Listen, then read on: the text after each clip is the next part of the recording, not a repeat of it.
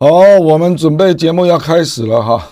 大家都说这个时间很尴尬，可是没办法，因为观点观点太爆红了，所以时间都排满了。我们排了半天，排不这个时间啊。那这个礼拜重头戏当然是 Pelosi 要来亚洲了啊，可是变数极大啊。那 我们只能够就目前手上掌握的讯息跟大家做报告了哈。那我一直认为有更重要的大事，因为 Pelosi 不代表美国政府啊。这个，哦，我们节目开始了，欢迎大家又来到我们这个亮点交锋的节目啊。那这个礼拜 Pelosi 当然是大事了哈，可是它充满了不确定性，而且坦白说了，美国这个这个发言人这个 Kirby 刚刚也表达了，事实上 Pelosi 就是代表个人啊，哈，他并不代表美国政府啊。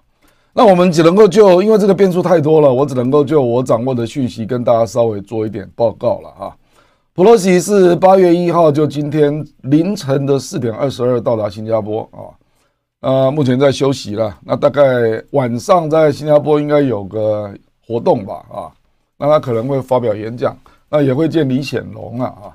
那明天他早上人还在新加坡啊，那接明天就是八月二号了啊，大家都知道啊。那八月五号，日本国会有一个安倍追悼的活动啊，那 Pelosi 要代表美国众国会去出席，所以你几乎可以确定了，就是说八月二号早上他还人还在新加坡嘛，那八月五号他人必须在日本啊，所以坦白讲，现在大家悬念的就是八月三号、四号他人在哪里嘛，就是这样嘛，对不对？好，那这个坦白说啊，变数极大啊，因为。这个我们这个 Pelosi 议长这位老奶奶，她个人是很倔强的啦。那她又代表立法权，军方又必须配合她。不过我个人是认为，她第一站先到新加坡，往上走，这个叫倒着走了，变成是由南往北走啊，就已经意味着她避开最敏感的地区了。最敏感的地区是哪里呢？就是从日本到台湾这一段了。日本到台湾，你一定会经过东海防空识别区，好，那。一定会跟台海擦边了啊！那这一段我认为一定出事，一定出事啊！那现在倒着来，就是说他可能是由南往北走啊。那我们现在也不知道他会怎么走啊。说实在啊，我们并没有其他的讯息，因为讯息非常的混乱啊。那比如说法广啊，法广就法国广播电台了，他就直接讲说，Pelosi 应该是从菲律宾沿着巴士海峡，然后循着台湾东岸飞进松山机场啊，这是法广的说法。而且法广猜测的时间是八月四号啊，八月四号啊。那其他我们真的不知道啊。比如说，也有人说他会不会干脆先飞去关岛，然后从关岛直接进入台湾啊？这个理论上当然有可能啊，不过对奶奶来讲就有点曲折了，因为台湾距离关岛也有四千公里啊。那那么老是这样飞来飞去折腾，他也是啊。这个要看他身体状况啊。我我们今天没有打算谈这个题目啊，因为。这个变数太多，而且我也我也不认为这个事情对这个中美的这个博弈的结构有重大的变化。当然，情势上会有一些影响啊。那我当然可以理解，这个中方一定会做个阵仗，表示不满，这是必然的。不过，我们今天还是要回归我们今天我认为比较重要的议题了啊，就是上个礼拜啊，我们今天的题目叫做中美台晶片战啊。晶片大陆叫芯片啊，已到关键时刻啊！我为什么把台湾也加进来？因为美国这一次的立法，它不是只针对中国，它也针对台湾啊，它是两个危机同时存在啊，所以它必须有所出手啊，不然时间已经快要来不及了啊！所以它这次我们就看下一页了啊，我们看到七月二十八号，美国通过了晶片法啊，那。这个已经颠覆了美国的经济的传统啊！我跟各位讲啊，美国事实上民主共和两党向来都反对政府直接介入产业政策啊，认为这样就是干预市场。所以你看，历来美国没有什么产业政策啊，美国有的大概就是军方，我们说国防部了，有 NASA 嘛，那有 DAPA，那他们会做一些高科技的研发，那可能会释放出来给民间了啊，比如说。互联网就是嘛，Triple W 啊，或者我们说苹果手机的 Siri 那个语音，那个也是军方发展出来的。还有比如说 Google，Google Earth，谷歌地球，那个也是军方发展出来的。可是过去他们的模式就是，那其他的那个产业发展的部分就由民间自己去竞争吧，啊，那政府是不介入的。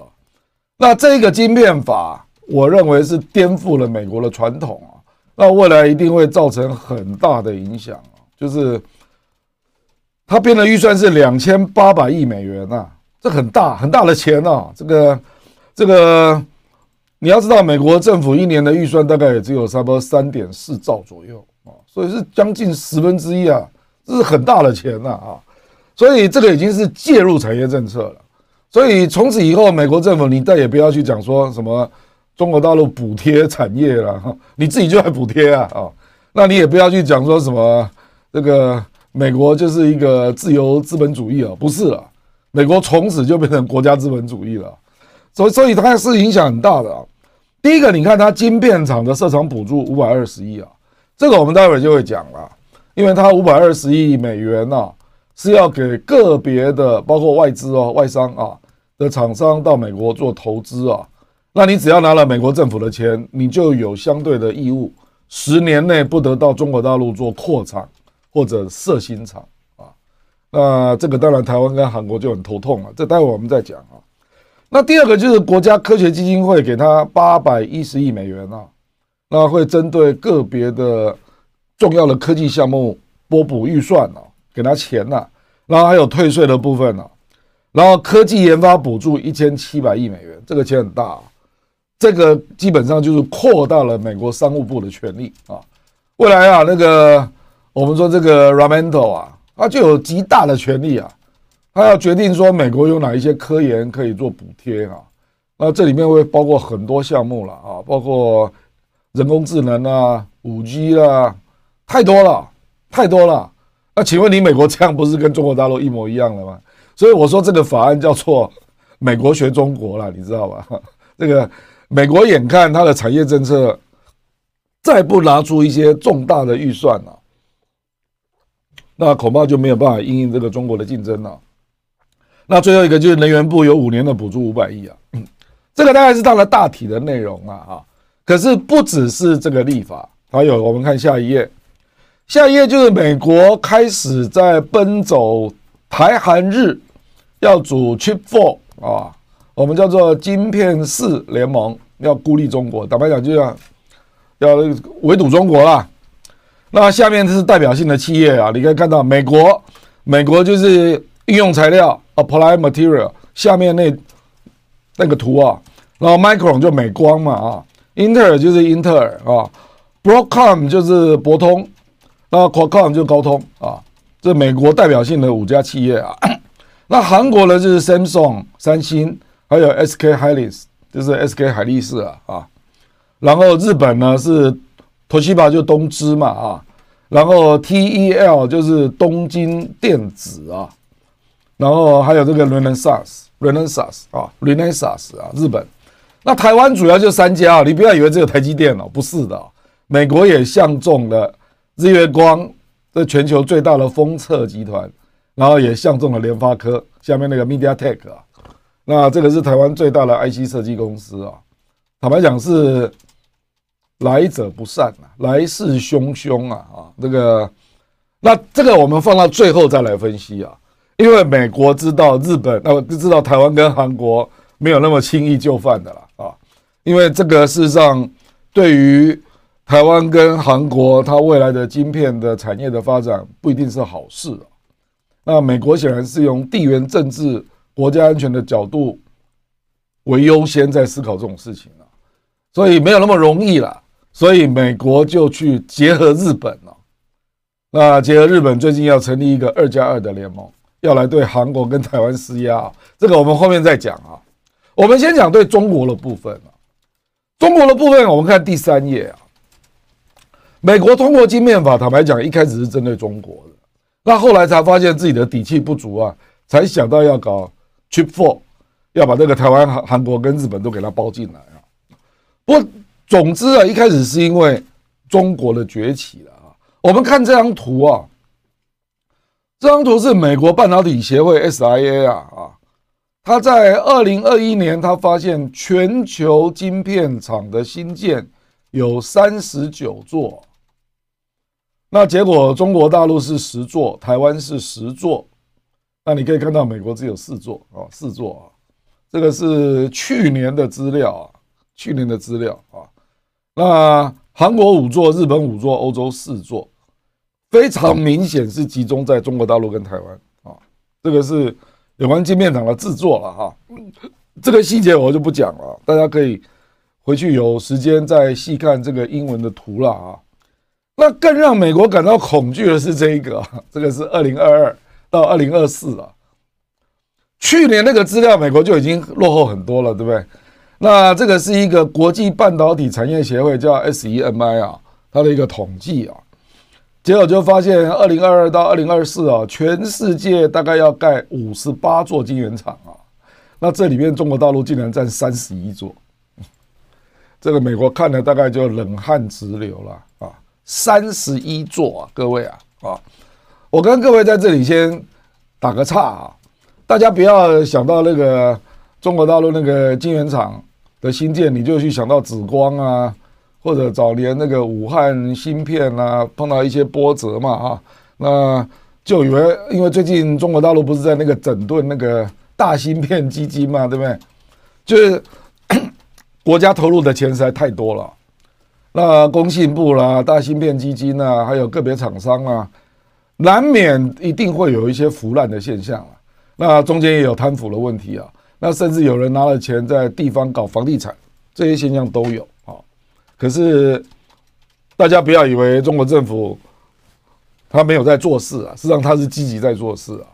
所以他最近开始改变他的策略啊，他开始就不去搞那个很大很大规模的那种晶圆厂，他现在开始用中型的或中大型的，结果遍地开花，那成效就出来了，成效就出来了。所以真的不要低估中国大陆啊，它芯片的崛起真的非常的快啊。这我们看 SEMI 的资料，他说中国大陆要盖三十一座晶圆厂哦。我们回到这张图啊，均锁定成熟制程。成熟制程是什么意思呢？就是十四纳米以上啊，比如说十四啦、二十八啦，这这些以上的制程啊。好，那可是等等一下你们就会知道啊，我们事实上日常生活所用的大部分的电器啦、电子产品啊。或者是军用的大部分的产品啊，哦，包括电动车啦，等等等啊，还有你家里的电器啦，如果要把它这个 数位化，所用的晶片大部分都是成熟制成，就是十四纳米以上，它事实上它的产量大概占百分之九十啊，哦，我先给大家这样一个概念啊，那你说，那为什么大家都要去做七纳米以下的呢？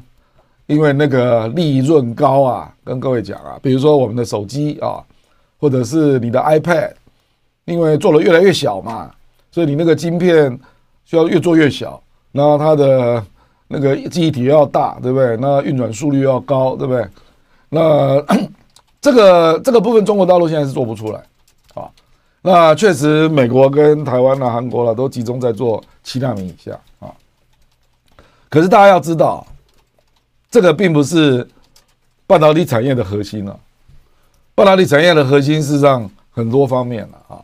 那你说手机吧啊，那个 iPad 吧啊，这些了哈，还有美国的极少数的战斗机啊，上面要使用的一些细微的晶片啊，这个不是主要的部分了啊，主要的部分还是十四纳米以上的。这个先跟各位讲一下哈，那。从二零二二到二零二四啊，中国又规划要新建三十一座，大家去想一想啊。那同期台湾是要做十九座，那可是美国也预期要做十二座。各位讲啊，你就这样这样算一算，你说这样不是超过五十八了吗？我跟你讲为什么？因为台湾这十九座跟美国的十二座是重叠的，美国就是希望台湾不要盖那么多，你一些到美国来啊。韩国也是一样，所以你最近就看到一些，我觉得这个叫做不乐之捐啊，其实大家心不甘情不愿啊。台积电就去美国的 Arizona 凤凰城在投产嘛，对不对啊？那三星到德州是一百七十亿美元。那我真的没看过美国总统干这种事啊！可是上个礼拜就真的发生了，美国总统拜登竟然跟 SK 海力士的 CEO 视频会议，你知道吗？一对一啊，当场敲定 SK 海力士要到美国投资两百二十亿美元，你就知道他已经紧迫盯人到什么程度了啊！这个我们最后面再讲，你就知道台积电会面对多大的压力啊！这个是有关我们讲量的部分。也就是说，中国明显在崛起啊！中国明显在崛起。那中国它有崛起的本事啊？为什么？你来看这一个，二零二零年中国大陆主要商品的进口数量、金额还有速度，你可以看到我中间画了两条红线啊。第一个是原油，中国大陆的原油进口它已经在下降，为什么呢？因为它的能源开始做多元的布局嘛。它开始大量的发展绿能啊，啊，比如说风力啊、太阳能啊，还有水力发电啊，它开始发展绿能嘛。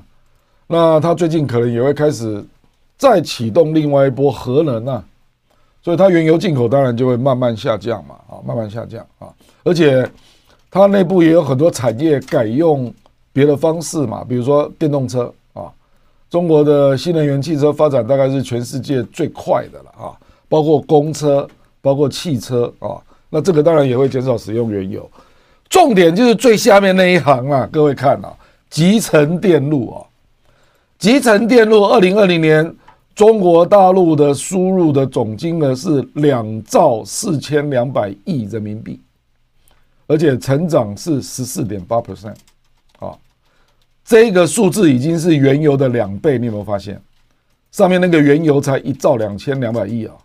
人民币了啊，那下面那个集成电路是两兆四千多亿啊，所以你去想一想嘛，中国需要进口这么多的集成电路，集成电路我们台湾翻成积体电路了啊，这意味着什么？就意味着我可以做国产替代嘛，我不一定要进口嘛，所以我可以来发展自己的内部产业嘛，对不对？这个逻辑是很容易就成立了嘛啊，所以。简单讲就是说，中国的芯片市场在国内本来就已经在那里，它事实上自制率很低呀。哦，你如果扣除外商的部分，它自制率更低啊。这个它大概总的自制率大概百分之三十左右，可是你要知道，这百分之三十啊，大概还有百分之二十是外商啊，比如说台积电啦、英特尔啦、三星啦啊，还有 SK 啊，在中国大陆都有很大的布局啊啊那。中国大陆事实上自制的部分只有十趴啊，所以你去想一想，这个市场有多大啊？市场有多大？所以他当然就想要做国产替代嘛，这完全可以理解啊，完全可以理解。那我们来看中国大陆做了什么事了哈？我们把这个图放大哈，中国大陆真的是拼了命在做半导体的本土化的工作了啊。我们看右边最上面，二零二一中国进口的晶片一年是六千三百五十四亿个。那同比增长是十六点九趴，啊，那进口晶片是四千三百二十六亿美元啊，这个真的钱是非常非常之大啊，非常非常之大啊，那两个都是历史新高啊。然后二零二一中国新增晶片企业，实际上这个是相关的啦啊，因为晶片是一个非常复杂的产业啦，我跟各位讲啊，你从最上游啦到下面。呃，一大堆了，比如说设计啦，然后要到晶圆制造啦，然后还要到封装啦，要做测试啦，这周边的产业太多了。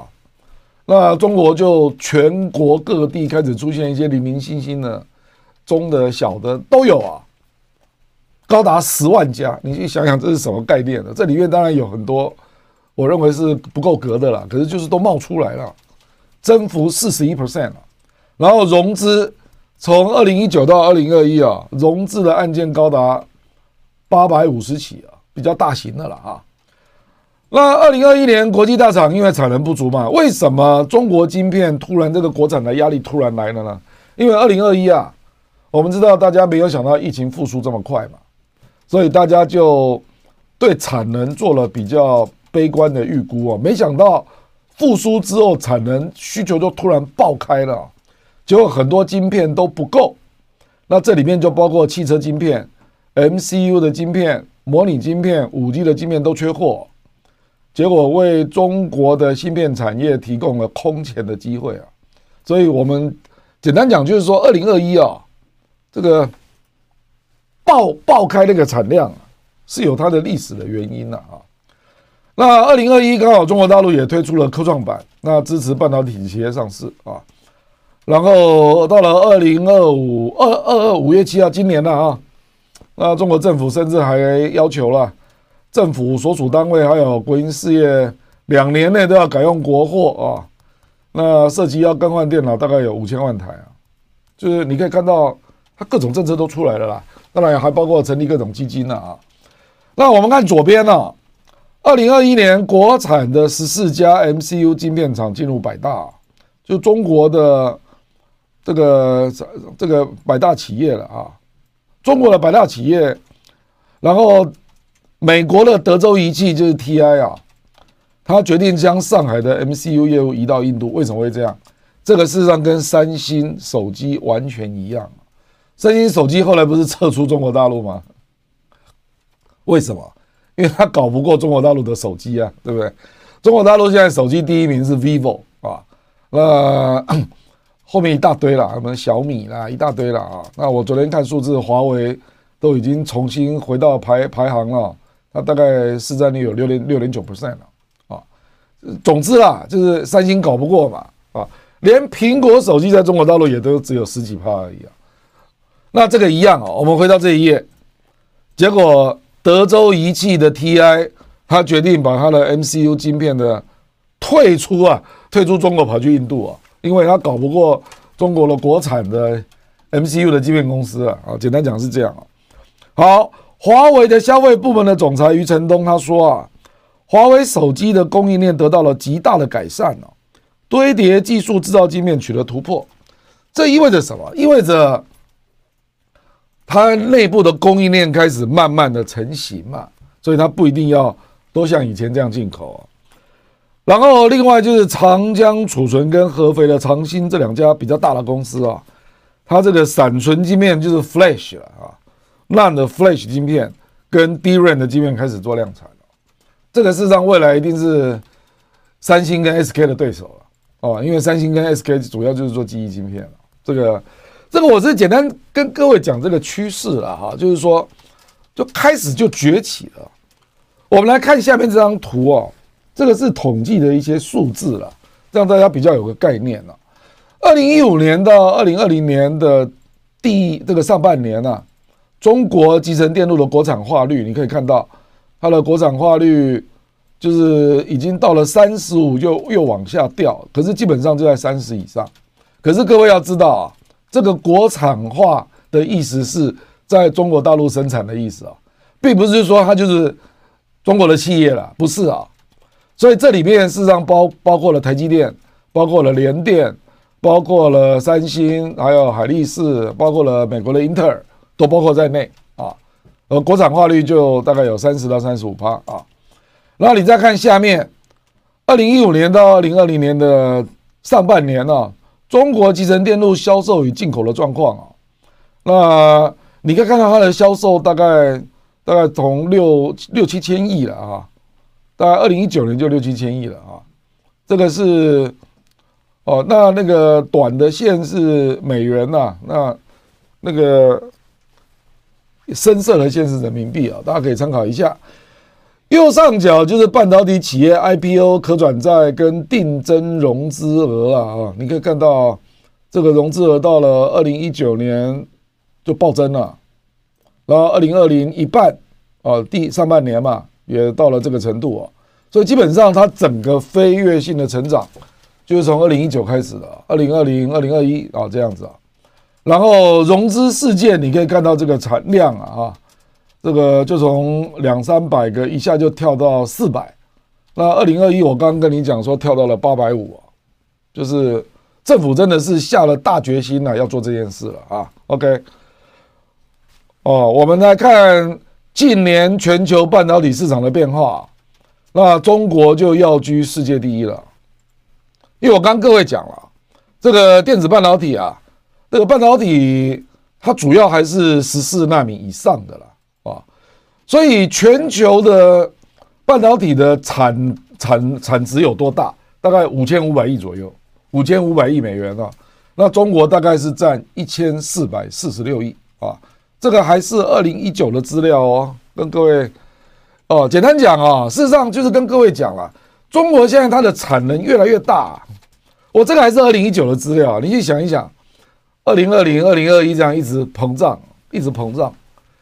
中国大陆它的半导体的总的制造的能量啊，现在大概会占全世界的百分之三十几。那我认为未来还还会越来越大，这里就会产生一种现象啊。我跟各位讲啊，这个未来可能会重复以前历史的道路啊。以前中国大陆不是介入面板吗？那面板就开始产生价格崩跌嘛，不是吗？然后后来中国大陆介入了太阳能模组、太阳能电池啊，然后太阳能电池跟太阳能的模组就开始产生价格崩跌啊，对不对？各位啊，这个十四纳米以上的成熟制程的半导体啊，未来很可能也会有这个现象啊。就是中国大陆开始产量爆棚啊啊！你不要以为台积电只做高阶晶片哎，我那天才一个朋友跟我讲说，台积电事实上还有做那种很大纳米的啊，二十八奈米还还不是那么低啊，还有更高了，甚至还有做一百以上奈米的。为什么？因为我们日常生活，你电算机还是要用晶片啊，对不对？各式各样了啊。那你去看那个，我们台湾最近有几只股票价格跌得非常凶啊，为什么？因为他们都是做成熟制程的，啊，所以他们面对的压力就会非常之大啊，哦，比如说世界先进呢，股票就跌得很凶哦，所以这里意味着什么？就是意味着我们即将看到中全世界迎来成熟制成的晶片价格暴跌这个现象，我认为在未来两年内就会出现了，那这个就会产生什么结果呢？就会造成在国外做划不来啊。所以大家就逐渐都不做了，那到最后就会变成什么？十四纳米以上的晶片都集中在中国大陆生产了，除非你印度再另开另外的那个产产业链啊，不然基本上它就会集中在中国大陆生产，你知道吗？那这个就会变相变成美国对中国的另外一种依赖啊。比如说我们这次看到那个疫情爆发，你就看到美国竟然找不到口罩嘛，不是吗？找不到防护衣啊，你知道吧？找不到呼吸器啊，结果那个那个时候还是特朗普嘛，川普当总统，他非常生气啊，他就跟那个三 Three M 就警告他啊，说 3M 还有你刚刚那个那个康宁啊，你们两个啊，哦不是不是康宁啊，那个哈尼威尔啊，哈尼威尔，你们两个一定要把中国的那个口罩给我寄回来啊。那那个 3M 就跟川普说，我没有办法了。我那个人家跟人家签长约的啊，那结果后来川普就去跟中国政府商量啊，那政府中国政府才拨了一些这个 3M 的 N95 啊，不然美国找不到 N95 啊，好吧？而且我后来看到一些数字哦，真的把我吓坏了，就是这个中国在这几年内供应全世界的口罩啊，超过两千四百亿只啊。你就知道它产能之大啊！我这只是题外话了，我只在跟各位讲啊，成熟制程的晶片啊，十四纳米以上的，未来两年一定会出现价格崩跌的现象，然后就会造成其他地方要制造这些成熟制成的晶片都没有竞争力啊，都被迫移到中国生产，结果中国的市占率就更高，就是会造成这个现象哦。所以，所以。你你去想一想啊，二零零四，我们看这张图啊，二零零四到二零一九，中国半导体的产值增加十四倍啊，然后二零一九半导体的生产线有一百九十九条，然后，然后这个是一千四百四十六亿吧，这个还是二零一九，各位啊，二零二零、二零二一还在爆爆炸成长啊，然后晶片设计啊，它已经年均复合成长率二十七点零四 percent 了。那全球占比从三点五 percent 暴涨到四十二点九 percent 啊，像中国中国大陆，我坦白说了，这个两岸事实上都是华人哦，都都是一样的啦，就是华人就是很聪明嘛，中国大陆也是一样啊，所以他们很快的在晶片设计产业就已经得到了诀窍嘛，所以你去看那个本来华为那个海思啊，那做的相当不错啊，因为我也用过华为手机啊，华为手机真的是相当好用啊啊！我认为是安卓系统里面做的最好的啊。那结果美国就不卖给你那个那个这个七纳米以下的晶片嘛，结果你现在就没办法。结果海思就收掉了嘛。可是就即便设计这个行业来讲啊，中国大陆是很明显就跟那个联发科一样，它很快就会跟上，很快就会跟上了。所以很快呢，它大概就会变成晶片设计业，大概就会仅次于台湾跟美国了。它很快就会追上了啊！这题外话。那这个就是二零二二年啊，他们去看二零二一年的状况。那彭博社就登了这个新闻啊，这个真的让很多人都吓一跳啊。他说，过去四个季度，就是从二零二一六月到二零二二的六月。全球二十家增长最快的芯片公司有十九家是中国大陆，啊，那这个下面了哈，各位听看看一下，苏州国芯啦、寒武纪啦、哈创达特啦、盖伦电子啦，这个金雷科技啦、，LaserTech，艾思强、法拉第，坦白讲，这里面除了寒武纪之外，我都不知道，我都不知道啊，这个，所以你就看到这个百花齐放的状态了，百花齐放的状态。那你看右上角那个图哦，这个是中国的芯片市场啊，然后它它的那个生产率了啊，它的自制率从十二点七、十六点七，然后到了二十一点二，到了二零二六年，那你可以看到啊，就是中国也开始减少进口二八三亿颗晶片，这个实际上并不多了啊，并不多了。因为它一年进口的晶片超过四千亿颗啊啊，可是它开始减少进口，就意味着它开始国产替代了，就这意思了啊。所以有一些公司啊，就是美国，你如果要抵制中国啊，你未来你的中你那个中低阶的晶片，恐怕你就没有市场了，中国就自己做了。所以高通的营业额也会受到很大的冲击啊，这个是这个现象。所以美国就看到这个情况就急了。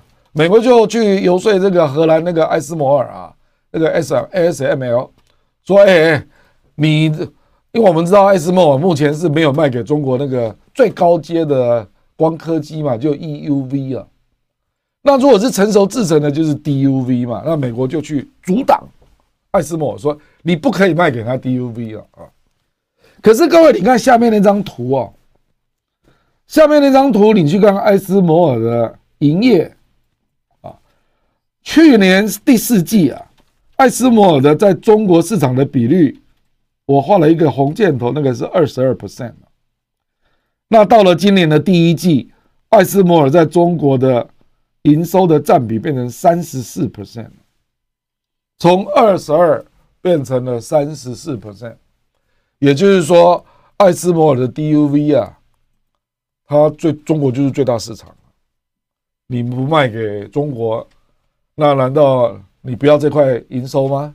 啊，那台湾有关 DUV 的营收迅速下降，从五十一降到二十二，为什么呢？因为台湾现在台台积电都是进口 EUV 啊，啊，那 EUV 是不能卖给中国的，所以等于就是啊，台湾的跟艾斯摩尔的那个来往啊，它事实上整个占比在下降，那近三年跌了两成左右，然后中国在上升了。因为你 DUV 你就是要卖给我，不然你要卖给谁呢？啊，那艾斯摩尔实在是为什么他一定要卖给中国呢？你来看下一页啊，因为你如果不卖给他啊，中国自己也快要做出来了。中国首台的 DUV 光刻机完成认证，这个是上海微电子装备有限公司啊啊，那估计我那天听一个专家讲，他说艾斯摩尔的 DUV 啊大概是六十微米啊。那那个中国的 DUV 是九十微米啊，所以目前艾斯摩尔还领先呢。可是他认为这个技术差距大概两年到三年就会追上啊。那追上了，那基本上艾斯摩尔就没有市场了，因为中国就用国产替代了嘛啊。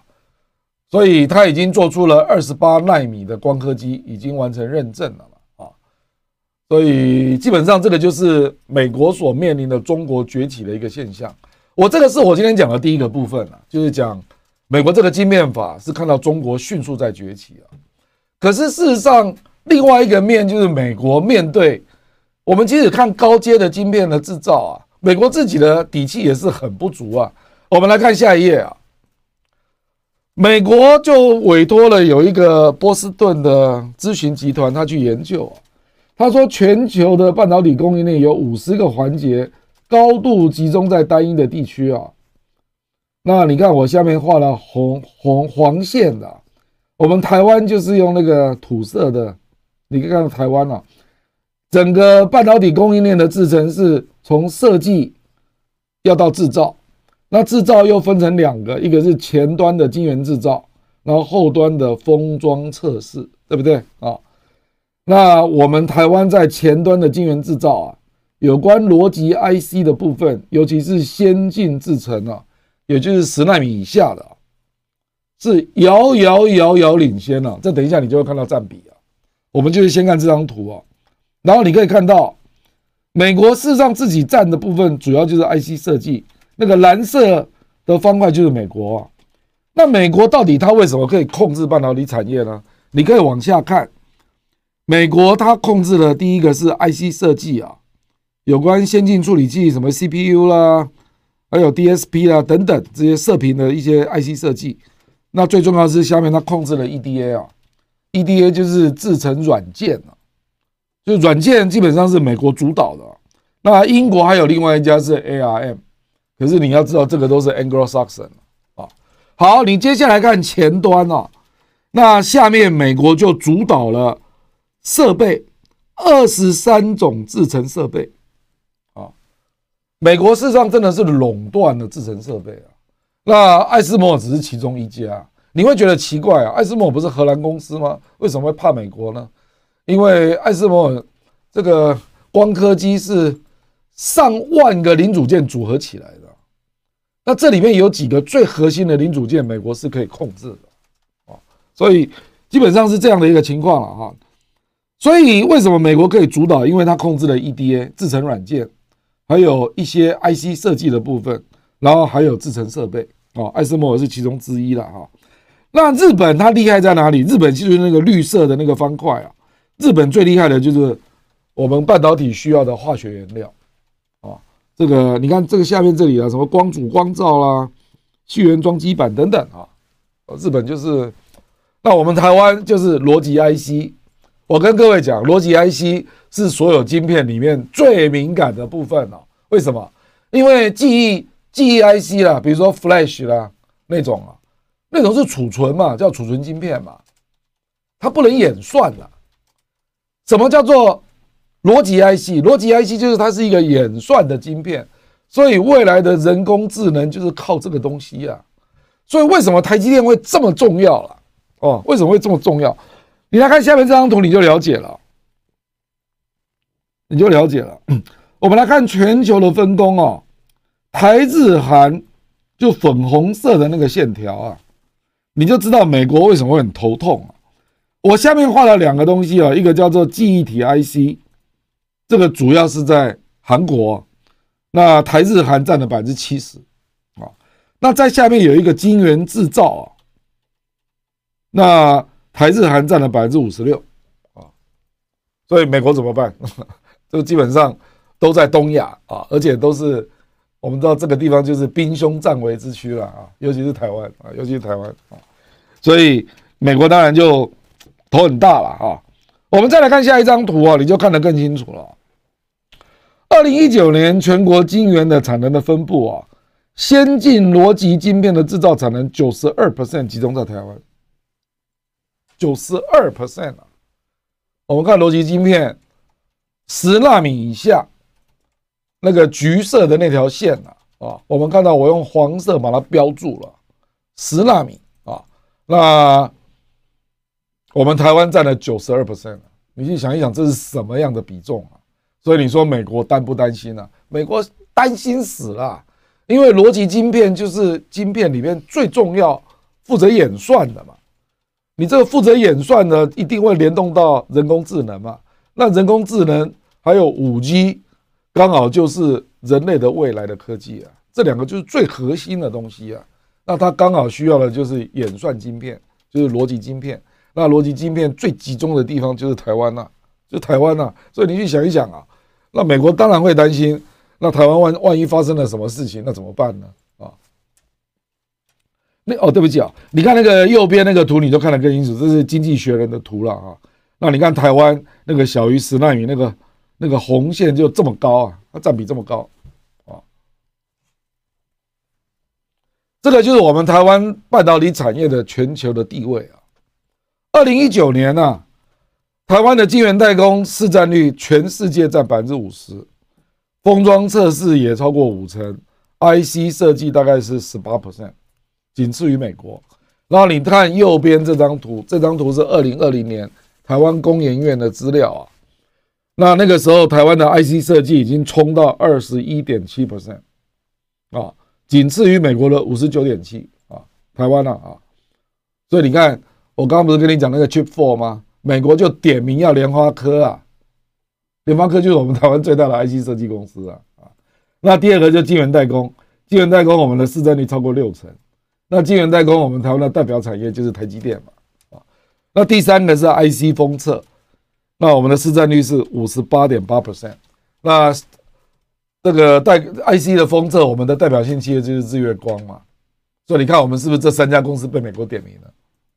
所以美国是很清楚的，美国就是清楚知道你有哪些产业嘛啊，所以美国就要开始施压了嘛，他就要开始要求，哇，感谢啊，我们现在在线人数已经破三万了，谢谢谢谢，这个他就是要要求你这些最重要的公司必须离开台湾做布局嘛。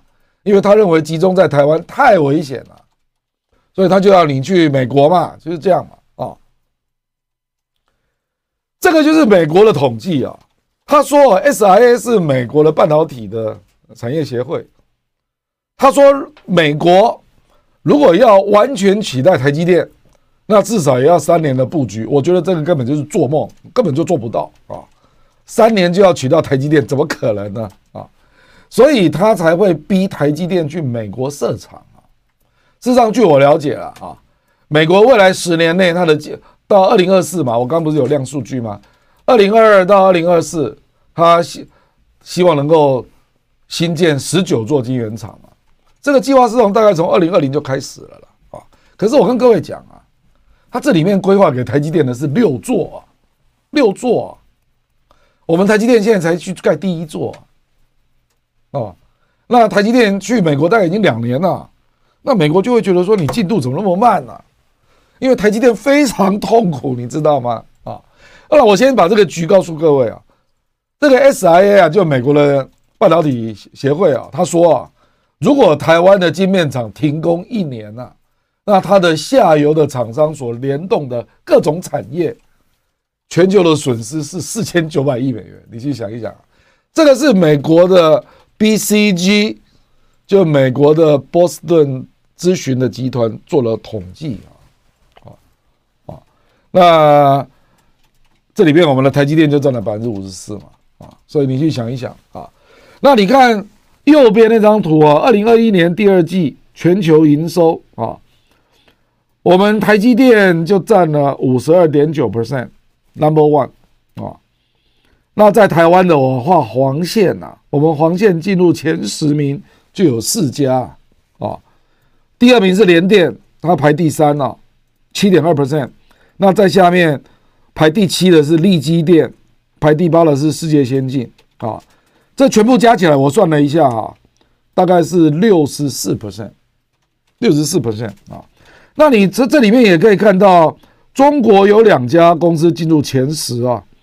就是第五名的中芯国际占五点三，那华虹集团占二点六，这两个加起来大概也有八个 percent 了啊。那排第二的三星就是韩国的公司啊，下面那个东部高科也是韩国的公司啊。那三星是十七点三嘛啊，那格罗方德是美国的，只有六点一。所以你去想一想啊，美国晶圆制造。它的 number one 格罗方德排第四名，只有六点一 percent 啊。那下面那个第九名那个高塔半导体套尔，那是以色列的公司啊。所以我排前十啊，你就可以了解到啊，为什么美国一定会看到台湾呢？这实在是太明显了，太明显了。所以很多人就说台湾根本就是一个晶片岛啦，晶片岛啊。那美国就开始施压了啊。这个左边这张图是这个《经济学人》的一张图啊。他说台积电的长期资产，它都放在哪里呢？你可以看到那个蓝色的部分就是台湾哦。你可以看到台积电把它大部分的资产几乎都摆在台湾上，你知道吧？啊，这个我们要感谢台积电了啊，怪不得它会成为护国之光啊。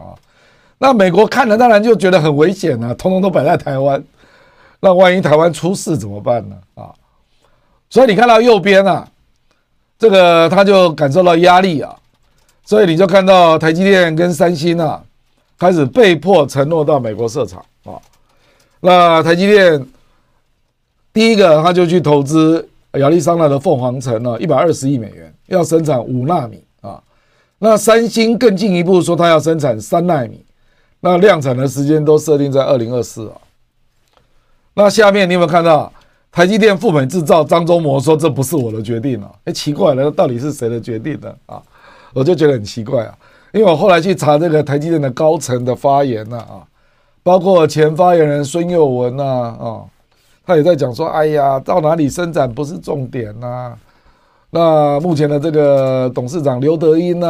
哦，我怎么我们后面会引用他的讲话了哈？你可以看到台积电真的是充满了无奈啊。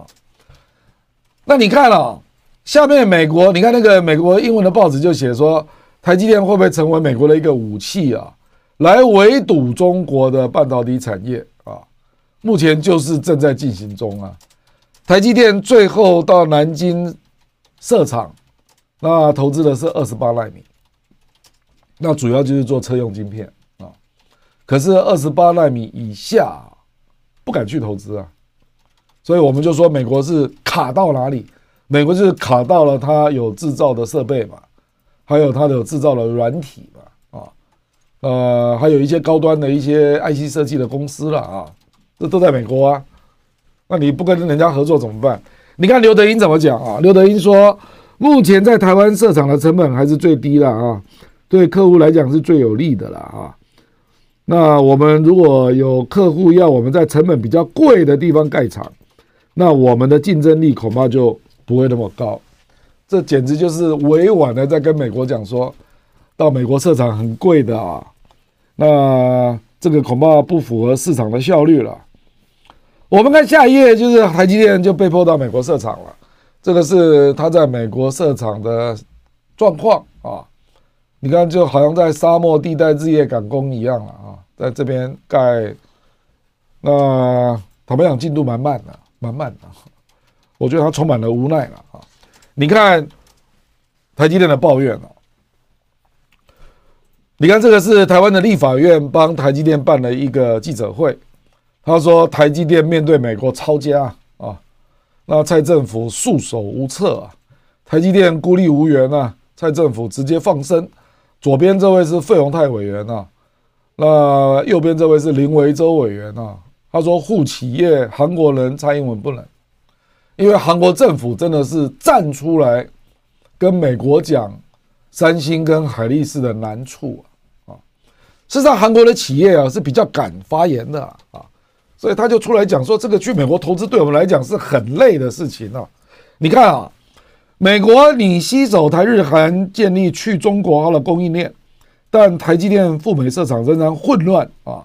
三大难题要解，这三大难题是什么呢？第一个，建设成本非常的高啊，那据了解是要台湾的六倍，然后人力成本高出台湾百分之三十！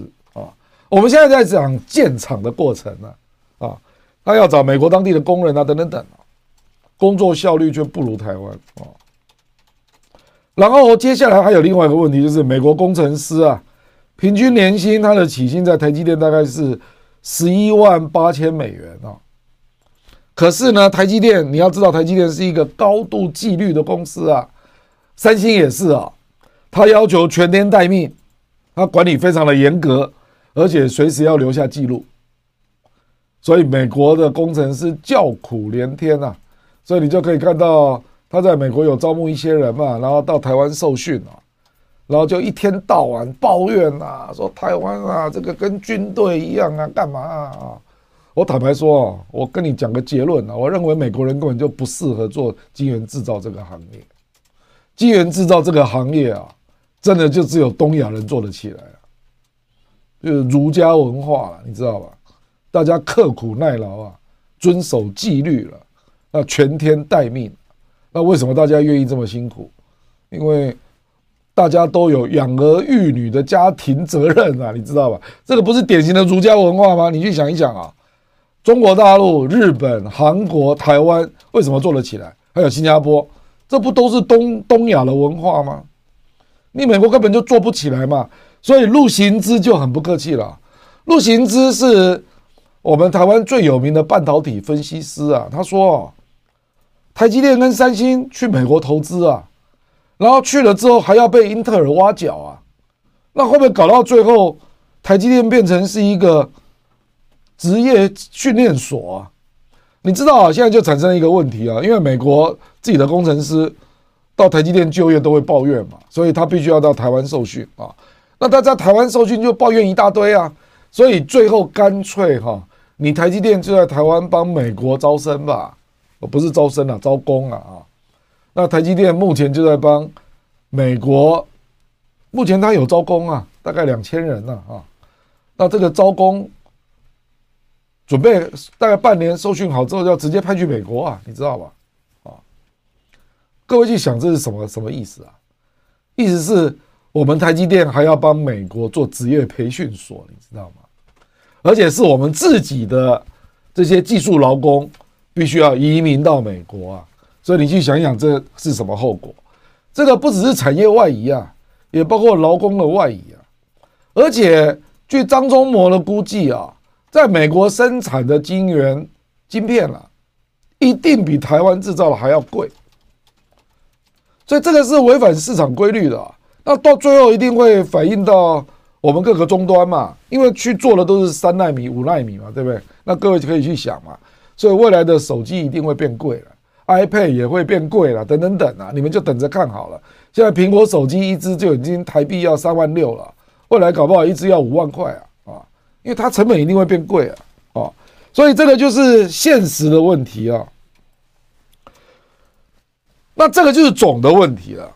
我们知道，在一九二零零一年啊，美国有一个人叫 Craig Edison 哦，他写过一本书叫《Silicon Shield》，我们把它翻成细盾啊，就说台湾因为有了半导体产业，结果成为了国家安全的宝贝啊啊。因为拥有了全世界最重要的战略物资，哦，所以美国就不得不保护台湾呐。那个是这个人的论调是这样，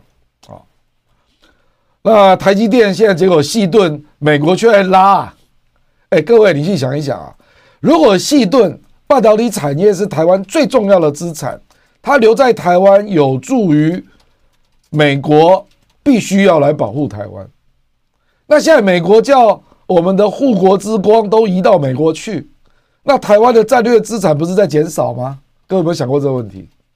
那我们的矽盾不就在瓦解中吗？所以你看哦，路透社这个报道，第二个标题：台积电的矽盾成功的拉美抗中。可是对不起啊，这可能是二零零零年到二零一五年这一段了。那到了二零一五年之后，美国的想法就不一样了。他开始要把台积电弄到美国去啊，哦，所以就变成是这个，你看第三行我写的嘛，台积电如果万一逐渐的停产，那移到美国怎么办呢？那他会不会从细盾变成双面刃啊？各位啊，那事实上有人甚至说，感谢大家，我们在线已经有三万三哦，感谢大家，各位你去想一想啊。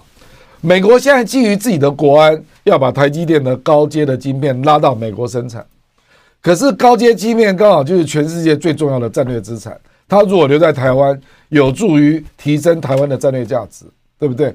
那美国现在正在做的这件事，要把台积电拉到美国去，不就是刚好减少了我们的战略价值吗？各位有没有想过这个问题啊？那台积电就夹在中间呢？那我们的政府一天到晚在讲什么保台保台？结果现在什么事都不敢做啊，什么事都不敢做啊！哦，你看日本经济新闻，他就说，台湾如果有细盾，那半导体联盟制裁可以阻北京动武啊，这什么意思呢？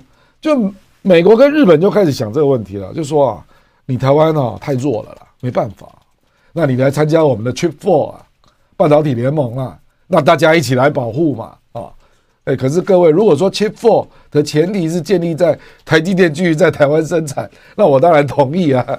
问题是不是嘛？你是要台积电跟三星都去美国生产嘛？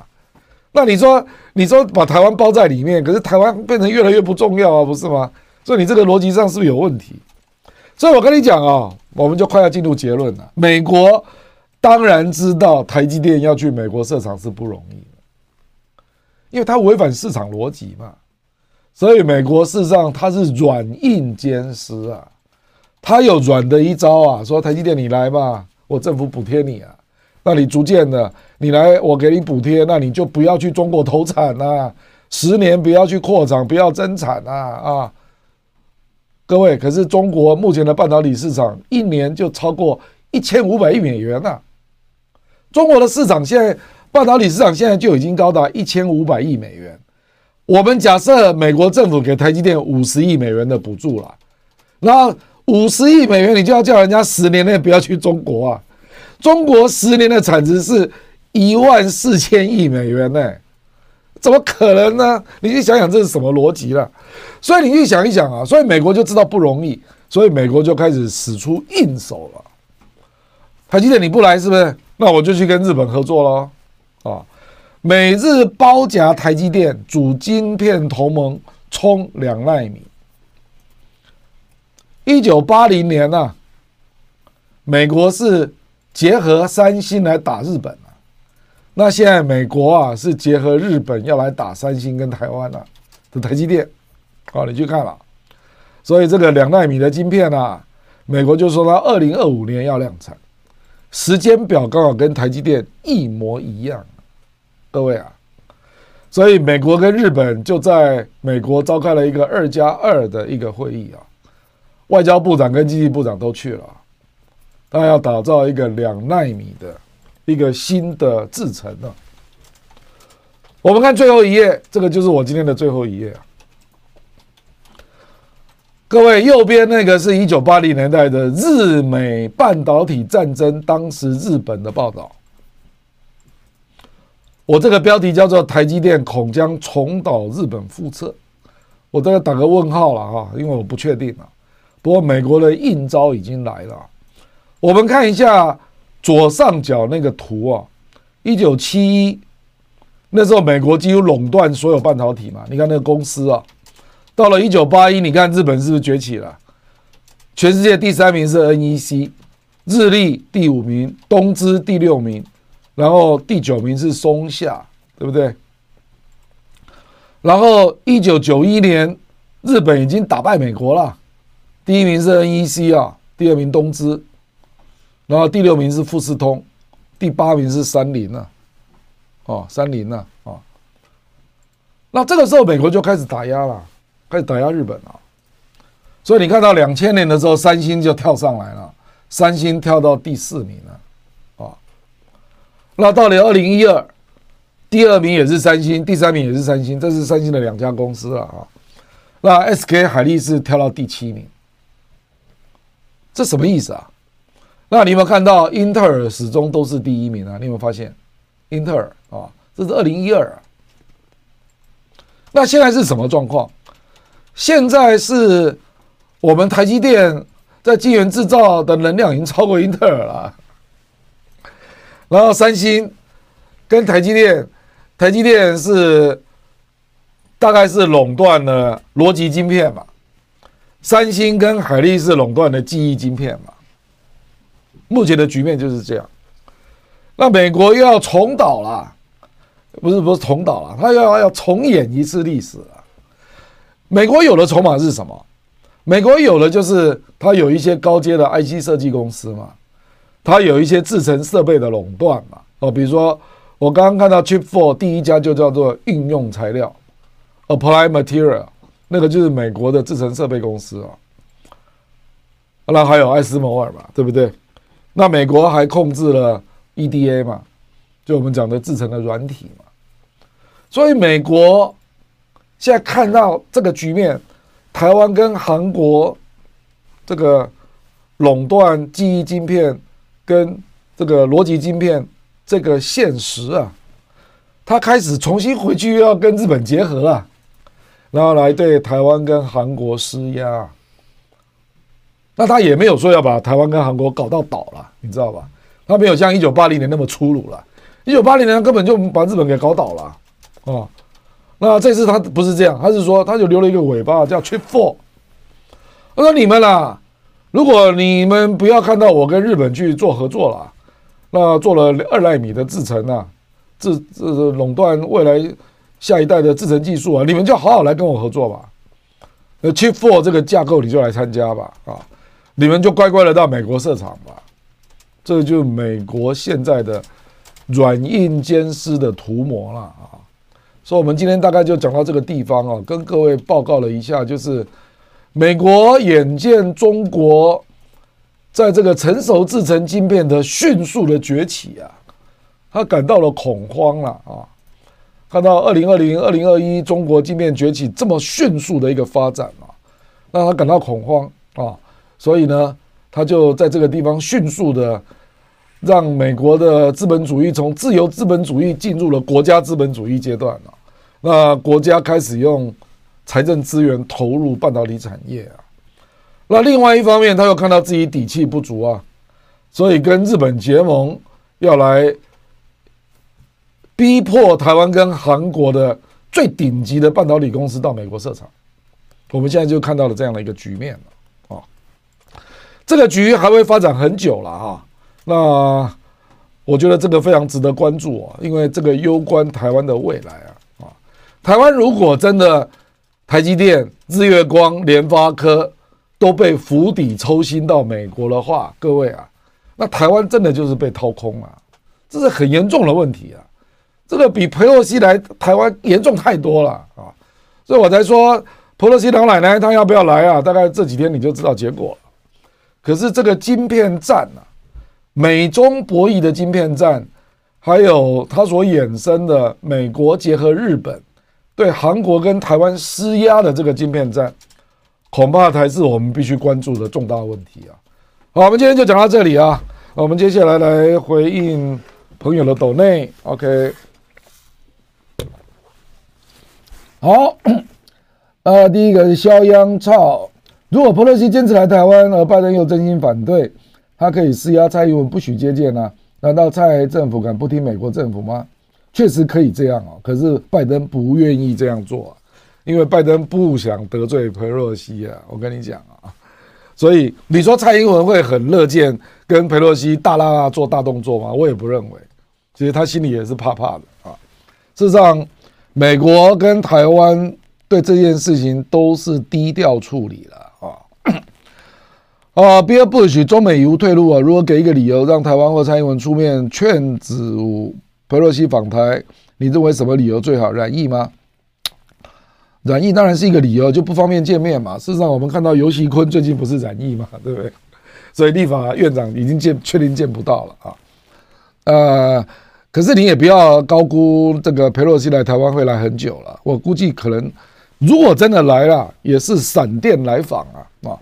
因为各位啊，去年六月啊，那个 Tommy Duckworth 就美国那位泰国裔的参议员，不是有三个参议员带了十个议员来访吗？他们登陆就那个美国那个 C 十十七那个运输机嘛，登陆松山机场待了三个小时就走人了啊，所以呃，我觉得恐怕也会是闪电来访了啊，这个反正大家看吧啊。那个 She James 亮哥平安，第一次 YouTube 的内亮哥的视频，每次都听两遍，白嫖了很久。请问亮哥，美国通过什么方式控制欧洲，让他们给美国输血？啊，照片看起来更年轻了。我这个照片坦白讲是十几年前的照片了啊。那个美国通知通过什么方式控制欧洲？我坦白讲是欧洲自己脑脑袋有洞啊。他就是因为对俄罗斯认为俄乌战争他们不能够。不能够原谅嘛，所以明明目前看到的所有的经济状况对欧洲都是非常不利的，包括欧元贬值啦、资金外流啦，还有它的能源的短缺造成生活的困难呐，还有冬天都快到了，我觉得欧洲早晚要醒一醒啊！你的战略利益跟美国是不一致的，你不要以为反俄罗斯好像表面上看起来一致啊，实际上追根究底下去的细节很多都是不一致的。那欧洲还没有睡醒，大家就没有办法救他们了啊！刘永倩啊，亮哥平安，一个人在纽约的大陆人，平时看节目都是挑有亮哥的看，因为类似亮哥这种清晰理性的声音，让我对两岸合作、中华民族一起携手共进的未来充满了期待。不管最终是透过什么方式达到那个未来，血浓于水。希望亮哥有机会能够到大陆的频道做一些节目，肯定有大量粉丝，也让更多同胞听到这样的声音了，有助于两岸关系。感谢 Leo 的建议啊！事实上，我去过大陆很多次了啊，我大陆应该有去过，有去过三四十次吧啊！因为我我我很我三十几岁就开始去大陆了，所以我还在复旦大学待过一个月，所以我对大陆这个一路走来的过程我是相当了解的。而且我在复旦待的时间就是一九九二年，就是邓小平南巡呐啊！我从一九九二看到二零二二，隔了三三十年了啊。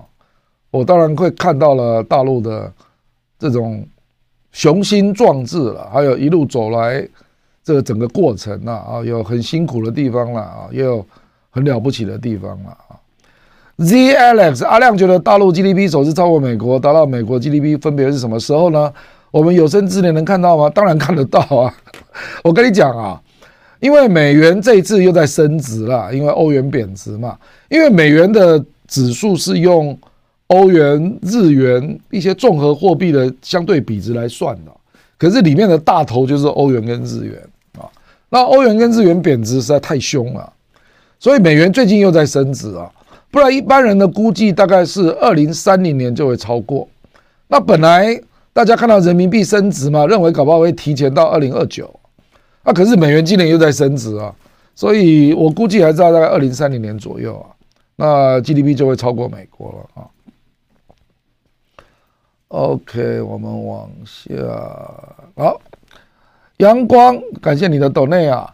然后这个 True Serum，请问亮哥，如果大陆不打实体战，而是全面经济封锁，会有效吗？他国有正当性来介入吗？我觉得经济封锁对大陆来讲不是好招了啊，因为台湾还是有一定的储备啊，包括能源跟粮食了啊。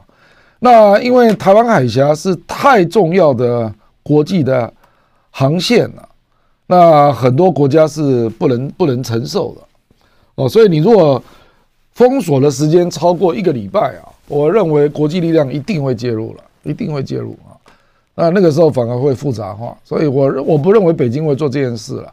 他其实有也是配合真正作战的短天期的封锁了啊。那 Brother Ken 零零一，感谢 Donate。王者风范亮亮，你手头上有那么多资讯，那为什么在战情室不敢反驳赵康的言论？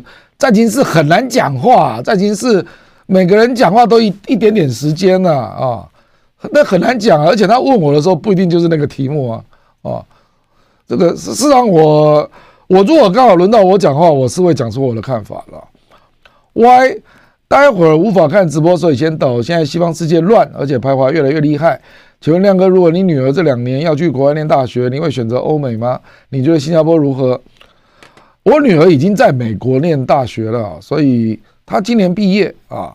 那因为她是念理工科的啦，所以基本上对文法这些意识形态的斗争，它受到的影响比较少了啊。经文啊，感谢斗内江汉，感谢斗内。John Tina，感谢亮叔，没时间看直播，先赞后看，感谢你哈。那 Monkey Duvy 支持亮哥，因为大家理性的声音都认为中美不会因为台湾而战，不会因为 Pelosi，而且不会有规模战争。但是否会有其他黑天鹅事件导致擦枪走火呢？而且双方脱钩之后，就算真的在台湾打起来，除了双方关系会降到冰点，反而各自都会获利，也不是没有打的动机。我认为美中。当然不会因为 Pelosi 开战了，Pelosi 是中方要给 Pelosi 一些教训了。啊，我认为他一定中方一定会做一些动作了啊。可是他知道拜登跟美国军方都是反对的了啊，所以基本上这坦白讲，现在还在保持沟通中了。这个美国参谋长密利啊，我相信跟解放军的幕僚办公室一定是在紧密沟通之中了啊，避免发生意外了啊。不过台湾真的还是很敏感啊，为什么呢？因为这个当中方觉得他可以掌握第一岛链的时候啊，那我认为发生军事冲突的几率就会大幅上升啊。这个。这个就是北京愿不愿意让这个事情继续拖着的问题啦。我认为北京不会让这个问题无限拖延了啊。那他可能会在第一岛链的军力的部署明显超过美国之后，就会开始透过美国来对台湾施压了，就是两岸谈判之类的了啊。不过那个时间还没有到了啊。KG 支持亮哥啊。Jason Yu 亮哥，每次听你解说都超有收获。我想请问的是，美中的竞赛问题俨然是不可逆的。欧洲应该是中美最需要的一块地图，没有错。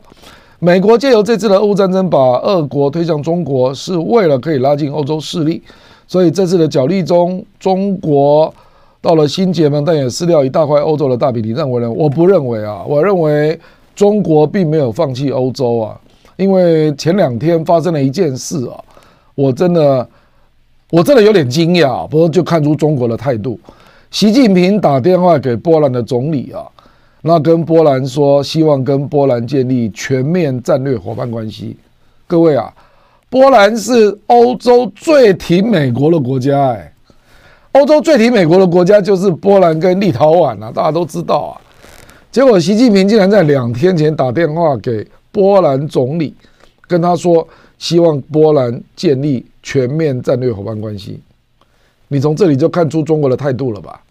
我认为中国大陆不止不会失去欧洲啊，还会更用力拉住欧洲啊！是让他十一月就很有可能会邀请欧洲重要国家的领导人到北京啊，开实体会议啊。这个有的观察了啊，我认为中国是很清醒的啦，他绝对没有笨到说跑去跟俄罗斯结盟啊。俄罗斯的 GDP 只有一点七兆嘛，怎么够呢？当然不可能嘛，他当然需要欧洲了啊，还有技术的来源取得呢啊。张若图、杰森旺，谢谢斗内啊。那 WM 淼淼亮哥上课必到，谢谢啊。明目感谢斗内啊。Auto 路谢谢支持亮亮。香开龙啊，还有一方力，谢谢斗内啊。Felix Q 长周末熬夜等亮亮，上周亮亮花了好长时间练抖内，认真回答网友的问题，建议小编设个 threshold，金额太低的不回答，不要了，不要这样了啊！我们还没有到那个程度了啊！迷你为裴奶奶的勇气跟身为台湾人的悲哀抖抖哈。那裴洛西这个人真的是非常非常倔强啊！我最近也看了他三十年来的历史了啊，这个人坦白讲，没有任何人能够控制了啊！大眼妹亲 Jackie，感谢 Donate，Ryan Chen Sorrow 彻底啊，感谢 Linda Zhang 大熊猫，感谢 Donate 三十六 minute，今天的晶片课特别重要，所以请假来上课，亮亮加油！对我也认为这样，这个真的会影响到我们台湾的整个经济，还有大家的未来啊。那 K 天将亮哥离开民进党后，评论的中立信息专业性展露无遗，深受赞赏。希望其他民进党的理性人士都能够效法，感谢你。他们是瑶请教亮亮，大陆能源进口下降会不会反映是产业跟经济的萎缩严重呢？经济持续下滑的情况，中国还可以持续现在的高科技补贴和对外大规模基建的投资的政策吗？我认为它对外大规模的基建一定会变慢了，因为那个钱实在是太大了，而且坦白说了，那个风险。还是有一定的风险啊，尤其有一些国家动不动就属于恐怖分子跟内战的一种风险之中了啊，哦，比如说阿富汗啦、刚果啦，还有几内亚很多地方啦啊，缅甸呐，还有甚至现在的斯里兰卡都有类似的状况啊。那高科技补贴，我觉得它必然会继续去做下去了，因为这是它的命根子啊啊。那能源进口下降，我认为，如果你说是疫情封城那个阶段，当然是啊。可是我觉得更重要的是，它的能源在多元化了啊，它逐渐呢要把它的能源做多元化，那石化原料依赖的程度会越来越下降。因为我举个例子啊，中国的核能现在只有占四个 percent 了，实际上是很低的啊。我们台湾占十二趴，哎，中国大陆核能光是它的广核集团呐，我认为要做到十个 percent 是不困难的。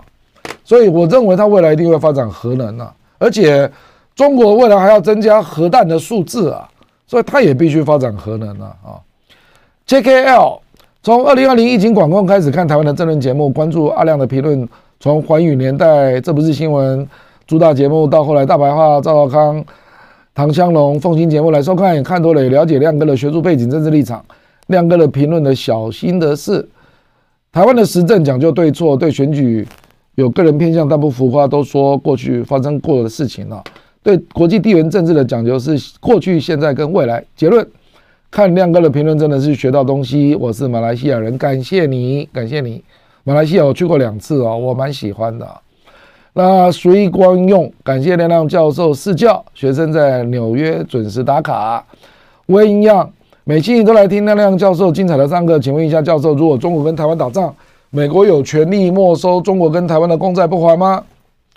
呃，美国什么烂事都会做得出来啊，你不要意外。所以中国正在降低公债的持比啊，中国降低美国公债的持比，现在已经降到。一兆美元以下了，可是很不幸的啊，那个替代品不多了。那中国的外汇存底实在是太大了，所以美债还是不得不持有了，这很难啊。除非你不断的扩大内需市场了，让外币进来中国。TPT 人在悉尼为亮哥点赞，亮哥你不觉得 Pelosi 讲要来台湾，其实只是为了逼习近平和拜登通话的其中一个筹码吗？你太低估老奶奶了，我跟你讲啊，习近平跟拜登通话绝对不是为了 Pelosi 了，他还是认为两个大国要避免这个情势继续恶化，变成无底线的恶化了啊。所以虽然没有共识，可是还是必须对话。过去冷战也是这样啊，美国跟苏联也常在对话，Pelosi 没有那么大了啊。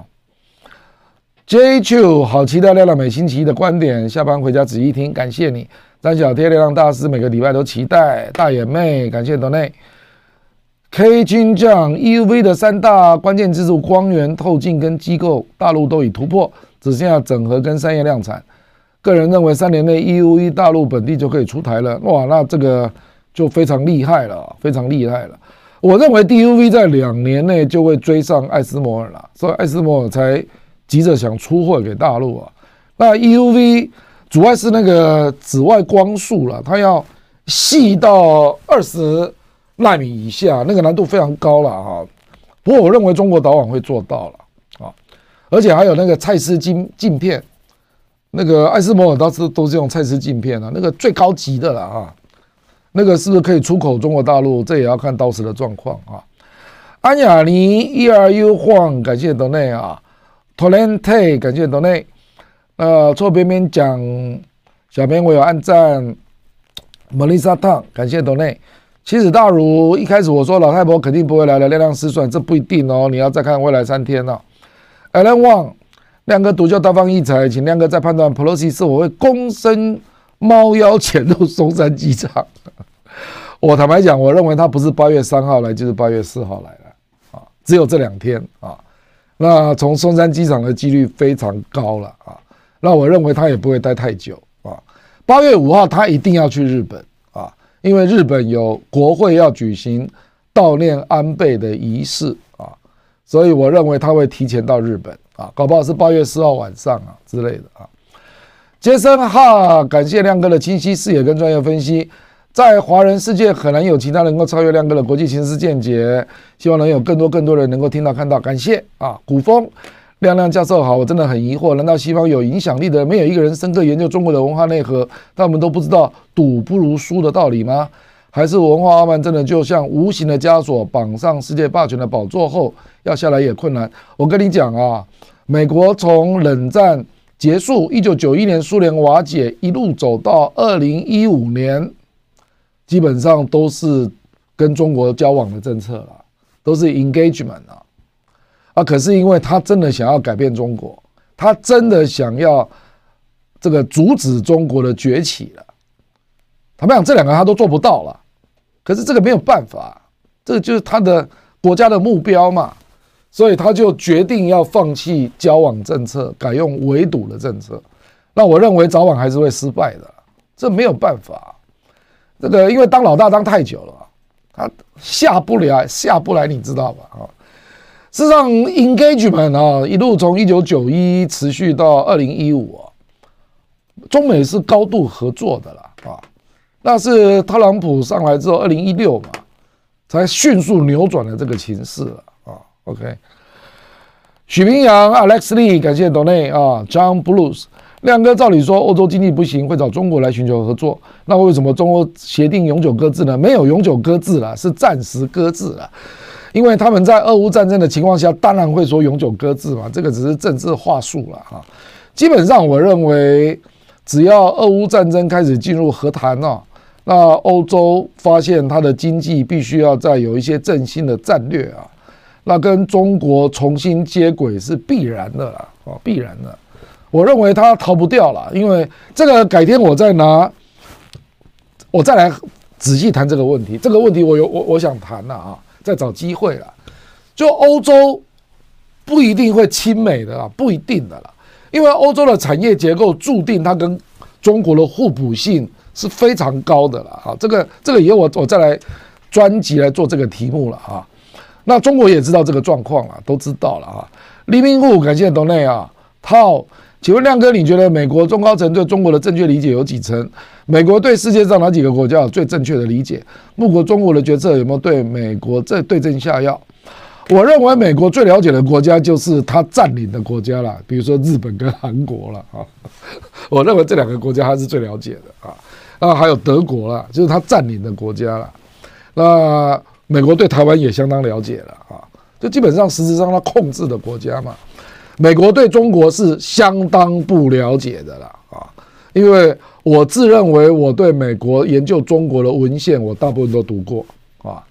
那我自认为我对中国也相当了解，因为我在中国，我已经去过中国太多次了，而且我我中大陆出版的书，我我手上至少超过两千本啊，我是真的在研究大陆啊。那我认为美国对大陆的了解越来越远啊，那最近越来越远。很麻烦呐，在川普之后越来越麻烦啊，那这个也牵涉到他那个交流意愿的减少啊，那我觉得这个是傲慢造成的，这没有办法啊，所以我我觉得要再看吧，就是当形势比人强，这个国家还是会回头来比较彻底的研究中国大陆了哈。Yuki Rong，A A，感谢 Donate 啊。啊，三妹，谢谢三万赞，谢谢三妹，每次都准时出席。棋子大儒打脸的亮亮，对不起，最近收到了是老太婆真的要去台湾。我跟你讲，他就是要来了，这个人根本谁都控制不住啊。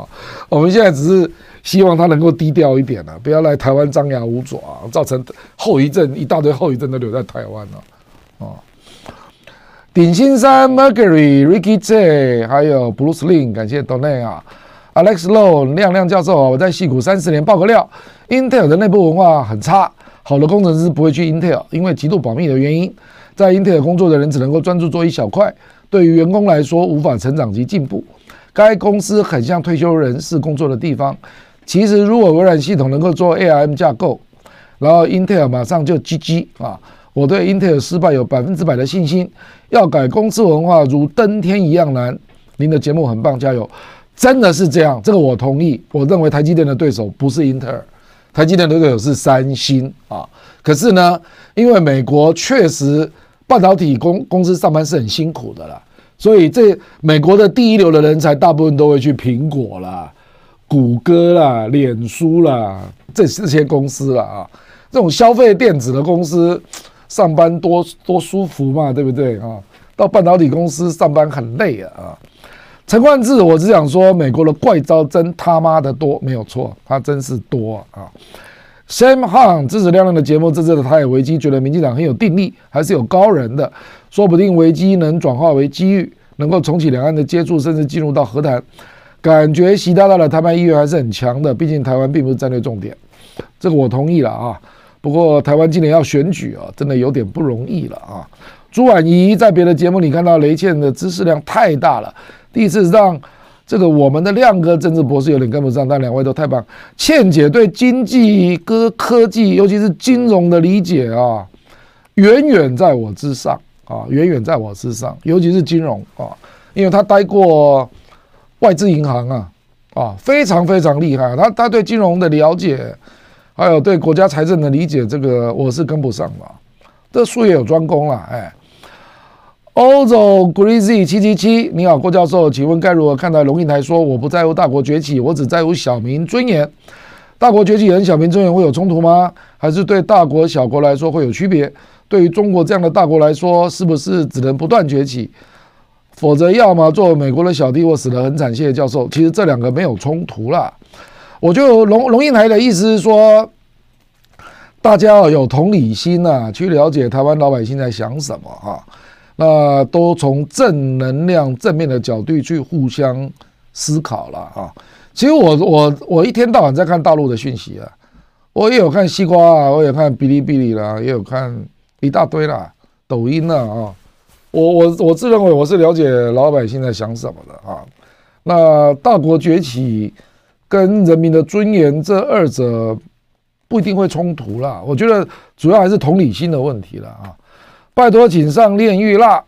郭教授每周参加的节目会在哪个社交平台上提前公告吗？应该不会啊，因为我的节目都是固定的，你很容易找到。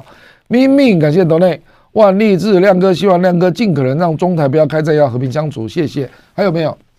好，我们还有。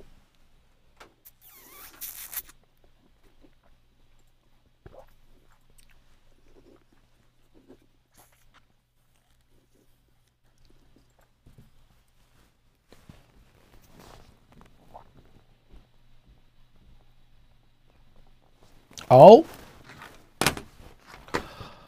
微加一，习近平修改了国家主席的任期。当中国有党政军三个领导，我认为无限任期是有弊端的。但是只限制国家主席任期所带来的党争更可怕。江河湖第一任位兼军队领导人带来的问题有目共睹。刘少奇也是。呃，习近平两任内改善党内风气跟根本性的重塑军队，如果不能够事先保证第三个任期，这些都难以推进。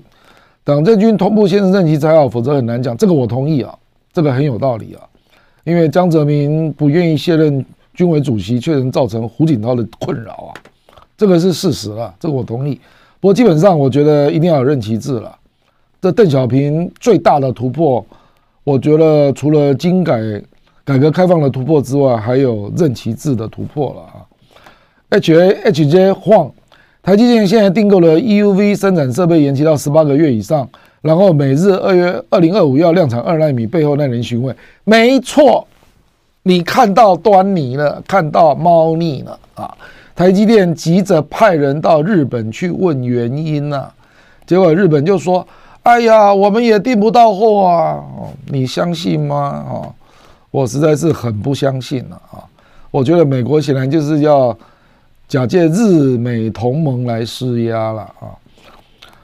汤 u sen 刚来亮哥直播就要结束了，可惜可惜，亮哥讲得很好，我每次都听，每次都收获满满。来自加拿大半夜十二点半，不好意思啊，这个我们知道北美洲朋友比较辛苦了啊。我们你可以收看重播啊，OK？那他们数据要好才行。我认为美国当时能够成功压制日本，主要是因为欧美是最大市场，但现在不是这样的时空背景，所以美日联合来压制台韩。难道其他买家和消费者会乖乖配合吗？我同意你的看法啊。事实上，当年也是英特尔它主导了所有的技术了啊，所以不只是市场问题，还包括英特尔主导了技术，所以一九八零年代才能够压制日本啊。那现在技术已经分流了，然后加上中国崛起成最大半导体市场啊，所以现在复杂复杂复杂。所以我跟你讲，三星啊。一定会不断跟美国玩躲猫猫了啊！因为我们台积电真的比较乖啦，美国那个韩国那两家公司都都很会玩躲猫猫的啦。我跟你讲，三星跟 SK 海力士了啊，所以这次我觉得美国不一定能那么顺利了。可是就是你看到美国出手了啦哈，那我觉得我们台湾不管是政府或台积电啊等等，大家应该来帮他们忙了啊，他们实际上很辛苦的了啊。语出惊人，亮哥好，在美国盖工厂，还有一个是为了要解决就业问题，为选民交代。但环评人员抗议就可以拉很久，美国工程师自己都不看好。对啊，没有错啊，美国的基建品质大概是全世界数一数二糟糕的啊。美国台台湾政府的抗中保台实为卖台抗中，这我完全同意啊。抗中一定保不了台湾哦。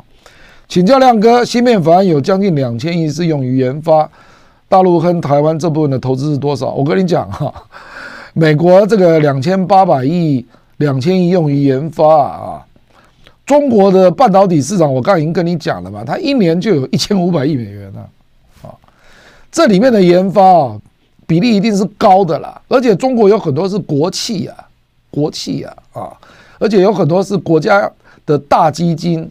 还有国家政策银行的贷款，所以中国大陆跟我们不讲台湾了啊，台湾坦白讲就是企业自己。那可是台积电最近就是被多方拉扯嘛，比如说台积电的自有资金大概是，我们就讲它有准备一些钱啊，大概一千亿美金吧。那你去想多方拉扯，美国要你去，日本要你去，那台湾高雄要你去，台南要你去，新竹要你去。你自有资金怎么会够呢？对不对啊？所以我认为中国大陆不会缺这个钱了啊，不是钱的问题了，而是技术的赶上的速度的问题了啊。一方人，呃，西方政治精英看来已经全面堕落了，是不是？欧洲已经没有政治领袖，只有一堆政客，甚至政棍。我应该说，西方有欧洲了啊，欧其实包括美国了，这个欧美的政治领导人呢、啊，真的是太让我失望了，这个。太糟糕了啦，尤其是英国啊、德国啊，还有意大利啊，乱成一团了啊。抛论，感谢 Donny 啊。套台积电真的被掏空，对大陆也许不完全是坏事。美国对台湾少了一个理由，而大陆晶片的进步也更有底气啊。几年时间可以发生格局的转变。你讲这个，我是不置可否了啊，这个。因为台积电实际上就是美国的公司嘛，你去想一想啊，台积电外资占比包括超过百分之七十哎，然后它的制程设备、它的软件实际上都来自美国啊，那可是对台湾来讲就是大伤了，元气大伤了啊。Campbell Solar，我个人对中美关系还是乐观的，美欧仍是中国最大的市场，中国也是美欧最大的市场之一啊。中美冲突主要是因为美国的全球霸权。但美国国内其实已经有了很明显的孤立主义倾向，很多美国选民其实对乌克兰或台湾都没有兴趣。照我看，他们对美国国内内战更有兴趣哦。这个是美国的危机，我同意了啊。J 六绝对是个比台湾重要多了的多的话题啊。台湾其实已经没有机会独立了，台湾根本就不可能独立了。我认为啊，台湾事实上只能够争取维持现状了啊。张博尧，感谢多内啊。JoJo 基金级说：“做美国的敌人很危险，但做美国的朋友更致命。”没错，我们现在就是在被美国掏空的路上啊，在欧洲正在上演，东亚正在被布局。感谢亮哥啊，John J，塞尔维亚跟科索沃今天打开了，哇，又来了，哎呀，这应该会是小规模的啦。这个双方都会来，美国跟俄罗斯应该都不会支持了啊。Close long。亮哥，疫情后会再来大陆玩吗？比如到处游玩一下，或开开讲座之类。最近看苑教授在山东旅游很开心，没错啊。苑老师去了，他好像去成都吧？啊，他到处走走啊。登孙将请教亮哥，不晓得一九五零年中共突然介入韩战，几乎对美国其中选举造成影响。当时，当时就是美国急转弯嘛，就介入了，派第七舰队介入台海嘛。然后美国也介入韩战嘛，对啊，那那中呃中国跟美国就在韩战对峙了四年嘛，哦四年，哦那美国那个时候坦白讲是一个高度麦卡锡主义跟反共的状态了啊，其中选举不重要了，那个时候那时候两党都是一致的了，就基本上是高度反共了啊。于心梦江汉，感谢 Donny 啊，大兵大兵归国。亮亮老师太喜欢您了，请问中国何时能够完全开放边境？这个你讲的是疫情了哈，我觉得不容易了，因为日本跟韩国的疫情又起来了。日本现在每日的确诊超过二十万了，韩国超过十万啊。我认为台湾的疫情恐怕九月还会有一波新的爆发了啊，所以我看中国大陆也不太可能啊。Y Y CHAN 今天日经新闻报道，中国新疆有重核试验的重启核实验的迹象，不知道亮哥对这个消息怎么看？如果是真的，该怎么解读？中国大陆目前外界认为它的核武只有三百五十枚啊，那一般认为中国大陆一定会发展到七百枚以上啊，甚至有人认为会发展到一千到一千两百枚啊，所以当然就会进行核试验了，因为。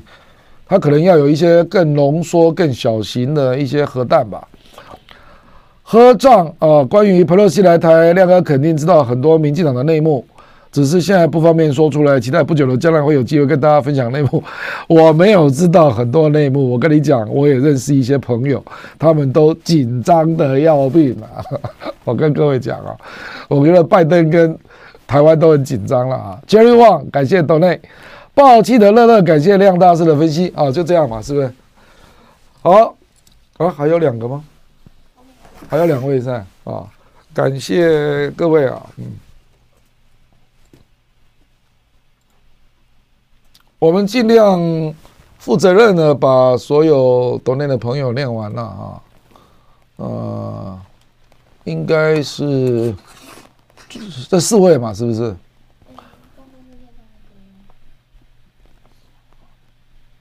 哦，那个 Tend 路啊，亮哥您好，我想问一个广义的问题啊。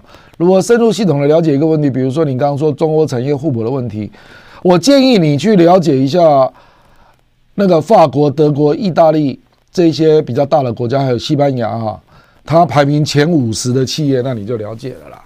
啊，那个美国排前五十的企业都是高科技、互联网跟金融业。